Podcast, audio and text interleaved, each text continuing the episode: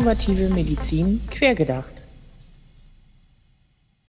So, herzlich willkommen zu einer neuen Ausgabe unseres Podcasts Innovative Medizin quergedacht. An meiner Seite wie immer Sebastian Vorberg von der Kanzlei Vorberg Law. Moin Sebastian. Moin Philipp. Und wir greifen heute noch einmal das Thema Leitlinien auf. Sebastian, Leitlinien in der Medizin, Leitlinien in der digitalen Medizin. In welchem Feld bewegen wir uns hier? Ich bin da ganz fasziniert. Also, das ist ein bisschen gemein, weil ich suche immer nach Druckmitteln. Ja, ich habe das Gefühl, so die Digitalisierung schläft ein, wenn nicht irgendjemand Druck macht, weil, weil gerade in einem äh, planwirtschaftlich organisierten System keine Anreize so richtig gegeben werden, so jetzt äh, das unbedingt umzusetzen. Das ist in anderen Branchen viel einfacher, weil die Effektivierung dann zu tollen neuen Margen führt und so weiter. Und das gibt es ja in der Medizin nicht. Und deswegen ist das auch alles bei uns so ein bisschen träge. Und da, wenn ich das Thema Leitlinien höre, hat es mir natürlich erst gefröstelt. Das ist so ein typisches altes System. Wir müssen alle in Leitlinien, ingenieursartig. Das ist so gar nicht digital. Digital ist ja erst ein bisschen Trial and Error und gucken, ob es geht. So, das ist eigentlich so das Gegenteil von, ja. von Leitlinien.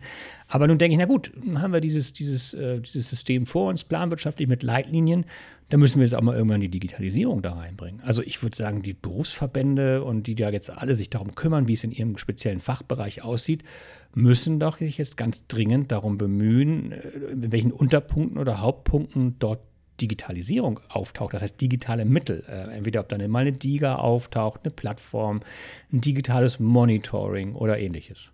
Ja, ich muss ja auch sagen, ich äh, habe ja äh, berufsbedingt einiges mit Leitlinien zu tun, wenn du mit äh, Medizinprodukten, auch gerade digitalen softwarebasierten Medizinprodukten zu tun hast.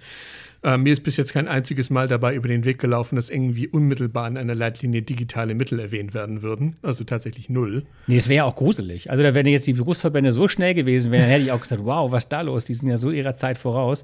Ich glaube auch, das Interessante ist, dass die Berufsverbände noch nicht mal drüber nachdenken, dass das jetzt mal ansteht, sondern es ist eher so ein Horror.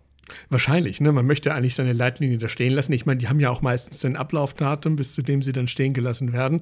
Äh, wir erleben jetzt, glaube ich, gerade im Bereich der Arthrose, dass äh, gerade im kommenden Jahr viele Leitlinien erneuert werden müssen. Wir haben ja auch schon einige Digas in diesem Bereich. Da bin ich auch mal wirklich gespannt, ob die dann mit aufgenommen werden tatsächlich. Ja, ich finde es also auch echt spannend, wie jetzt die Berufs-, ich möchte mal in die, Kopf, in die Köpfe der Berufsverbände rein, die ja tendenziell jetzt nicht für alle Innovationen immer sofort gerade stehen. Ich möchte sie auch nicht alle verteufeln. Einige sind auch immer schon ganz gut dabei. Aber eigentlich müsste da überall jetzt tatsächlich immer diese Frage gestellt werden. Und ich würde auch als Bundesverband Internetmedizin oder so gerne mal fragen an alle Berufsverbände, bitte gebt uns doch mal kurz Bescheid, äh, in welchem Rahmen ihr zum Beispiel so, weiß ich nicht, im, im Blutdruck oder so äh, inzwischen, weil da kann man so viel Adherenz und da kann man so viel Gesundheitskompetenz verbreiten. Das ist alles gute Medizin. Ähm, und ich glaube, man kann das nicht ignorieren. Was ist denn so die, die ich würde gerne mal fragen, was ist denn so eure, eure Leitlinienveränderung in, in der Richtung? Und ich glaube, da ist momentan noch Schweigen ich glaube, da würden jetzt ein paar aufschreien von den Zuhörern und sagen, nein, wir haben schon voll dabei, wir machen. Es gibt ja auch Monitoring im Bereich äh, Herzinsuffizienzen und so weiter. Da wird schon irgendwas passieren. Aber ich würde mal sagen, Druck machen und mal raushauen, weil wir sind da in einem neuen Zeitalter. Ich meine, man muss ja auch sagen, äh, gegebenenfalls besteht ja sogar eine Chance jetzt für die Leitlinien äh, äh, durch die digitale Medizin auch eine gewisse, ja, kann man sagen, Überprüfbarkeit zu gewährleisten, oder? Ja, ja, und aber das ist natürlich echt eine Frage, wer bestimmt das wieder? Ne? Also das sind dann die Ärzte und die Berufsverbände. Ich habe ja mal gesagt, wenn in, in die erste Blutdruck-Diga rauskommt, wo es dann darum geht, Gesundheitskompetenz und Adherenz und so weiter zu begleichen. Und wenn ein Arzt das dann nicht verordnet, verklage ich ihn wegen, wegen, äh, ja, wegen Arzthaftungsproblemen, weil er einfach was Notwendiges und was Schönes, ist ja auch nachgewiesene äh, äh, positiver Versorgungseffekt, Eben. dem Patienten nicht zugutekommen lässt. Und das ist natürlich eigentlich nicht meine Aufgabe, den Arzt zu verklagen oder dem das zu erzählen, sondern es ist die Aufgabe der Leitlinie, ihm das vorzugeben. Dann hat das ja auch viel leichter und dann ist es, glaube ich, auch für alle. Aber da muss man sich vorstellen, jetzt kommt in die Blutdruckleitlinie, es gibt eine Diga rein, muss immer verordnet werden. Okay, das ist eine Dimension. Ja, definitiv. Äh, es ist die Frage, ob man das jetzt auf eine Diga beschränken muss oder ob man allgemein sagt, sobald es irgendwie eine digitale Gesundheitsanwendung in dem Bereich gibt, äh, wo man ja sagen kann, wenn die gelistet ist an der Stelle, dann wissen wir ja auch, dass sie einen positiven Versorgungseffekt, also mindestens einen aufweist, äh, das am Zweifel auch evidenzbasiert an der Stelle. Ich muss es ja jetzt nicht auf Markennamen irgendwie fest, festheben, aber allgemein diese Möglichkeit zu sehen, ja, nee, auf jeden Fall. Also, das, das wäre ja keine Marken, aber die Idee zum Beispiel, fast in jeder äh, Disziplin und in jedem Fachbereich gibt es die Idee, Gesundheitskompetenz könnte die Gesundheit auch fördern. Ja. Also könnte theoretisch in der Leitlinie drinstehen, wie fördert der Arzt die Gesundheitskompetenz? Ja, mit der Verordnung einer entsprechenden DIGA. Ja. So als Beispiel. Und das wäre im Blutdruck, glaube ich, ziemlich klar, weil es da ziemlich viele Rahmenkomponenten gibt, ähm, die dann einfach auch das positive Ergebnis fördern könnten.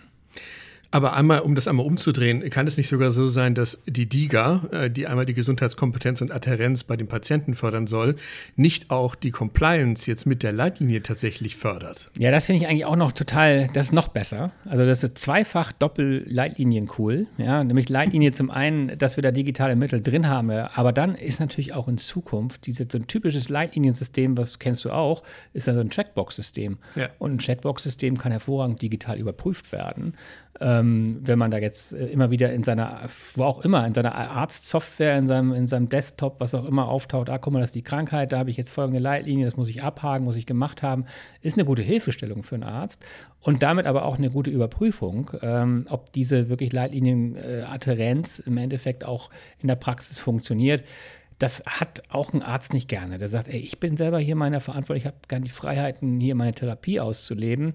Aber nun sind wir im deutschen Ingenieurswesen, dann sage ich, das kannst du auch gerne machen, aber bitte innerhalb der Leitlinie. Und lass dich doch auch mal bitte daraufhin überprüfen, dass du das auch leitlinienkonform äh, umsetzt, weil wenn die sich dann ändert, bist du gegebenenfalls auch informiert. Es kann ja sein, dass er das sonst vielleicht doch nicht mitbekommt, weil er erst einen Kongress später wieder einsteigt. Also ähm, ohne da irgendwelche Vorwürfe walten zu lassen, glaube ich, dass eine Leitlinienadherenz der Ärzte digital zu überprüfen eine ganz tolle Sache wäre. Ja, es wäre so, wie ich sag mal, äh, ganz platten Qualitätsmanagement, ein leistungsbezogen, das jetzt in die Arztpraxis zu bringen, oder? Ja. Ja, und, und das wäre jetzt, glaube ich, eh schon, ja. Also jeder würde sagen, machen wir doch, ist alles schon da. Aber es hat was anderes, wenn man das irgendwie in seinen Reihen mit, seinen, mit seinem eigenen Team bespricht, wie wir das machen, oder ob das über irgendein Datenerfassungssystem messbar funktioniert. Finde ich ganz spannend. Welche Möglichkeiten würde jetzt eine Messbarkeit denn noch bringen, jetzt auch wenn wir mal an Krankenversicherungen und Co. denken? Ja, gut, also ich weiß nicht, die müssen, die müssen erstmal alles unterstellen, ist so. Wir haben ja, das ist ja interessanterweise beim Arzt sowieso so, Transparenz beim Arzt ist immer, ist, ist, nicht da, aber es wird unterstellt, dass da alles richtig ist. Und das darf man bitteschön auch nicht in Frage stellen, weil das ist ja natürlich selbstverständlich, dass der Arzt immer das Beste gibt und immer ganz oben ist. Nur ich finde das im Rahmen der Digitalisierung fair und ich glaube auch, dass die Statistiken, die da hochkommen werden, zeigen werden, dass es vielleicht doch äh, noch Verbesserungspotenzial auch hinter den Reihen gibt. Das wird natürlich entsprechende Effizienz mit sich bringen, vielleicht, aber es wird auch eine Verbesserung des Outcomes mit sich bringen, was wiederum den Krankenkassen gut gefallen dürfte, wie du schon sagst. Und in dem Augenblick wird man das Gesundheitssystem nochmal um einiges verbessern können. Also schon mal so ein bisschen angetriggert, so als, äh, als der, der Clou, was, warum Leitlinien was sehr Spannendes sind. Zum einen kriege ich da gut Digitalisierung untergebracht und dann kann ich die Digitalisierung auch noch nutzen, um damit eine bessere Medizin am Ende zu erzielen. Also ein doppelter Nutzen für den Patienten. Ich sage so, und jetzt mal Druck, leider, nicht leider, aber da sitzen die Berufsverbände am, am ja. Hebel. Und ja, mal sehen. Ich würde die einfach in die Pflicht setzen, diese beiden Supernutzen für den Patienten jetzt zu heben. Zumal man ja auch sagen kann, wenn mal ein Arzt nicht mit einer Leitlinie einverstanden ist, beziehungsweise mit einer Maßnahme, dann sollte es natürlich auf diesem Weg auch irgendwie das Tool geben, zu sagen, okay, ich bin mit dieser Leitlinie jetzt in diesem Punkt vielleicht nicht einverstanden, was ja aber auch wiederum dazu führen könnte, dass, ich hatte das eben schon erwähnt, wir teilweise so äh, fünf Jahre haben, in denen dann so eine Leitlinie gültig ist und erst dann setzt man sich wieder zusammen und entwickelt eine neue Leitlinie. Das ist ja ein relativ langer Zeitraum dazwischen, wo man auch sagen kann, ähm, wir haben das ja jetzt auch mit der Entwicklung zum Beispiel der Corona-Impfung äh, gesehen, wie, wie, schnell Medizin heutzutage ist ja. und wie schnell sie sich auch weiterentwickelt, dass man das vielleicht auch einfach mit als Chance nutzt, so eine Leitlinie als lebendes Dokument zu gestalten. Sehr schön. Und, und dann würde man eben auch, man würde zum Beispiel auch merken, wenn man in welche Richtung man geht mit der Leitlinie, wenn man da was verändert.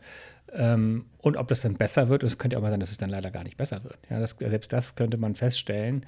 Ähm, das ist schon schön. Also eine Messbarkeit äh, und, und mal, eigentlich ist Leitlinie was, was ein Tool, um Digitalisierung oder durch Digitalisierung Qualität zu messen. Ja. Und das wird sehr spannend. Das ist bisher noch nicht zusammen. Bisher ist es noch Wissenschaft mehr ja. oder weniger. In Zukunft ist es auch Messbarkeit. Ich meine, bis jetzt warten wir darauf, dass digitale Lösungen erstmal in Leitlinien aufgenommen werden. Das wird wahrscheinlich hier der erste Schritt sein.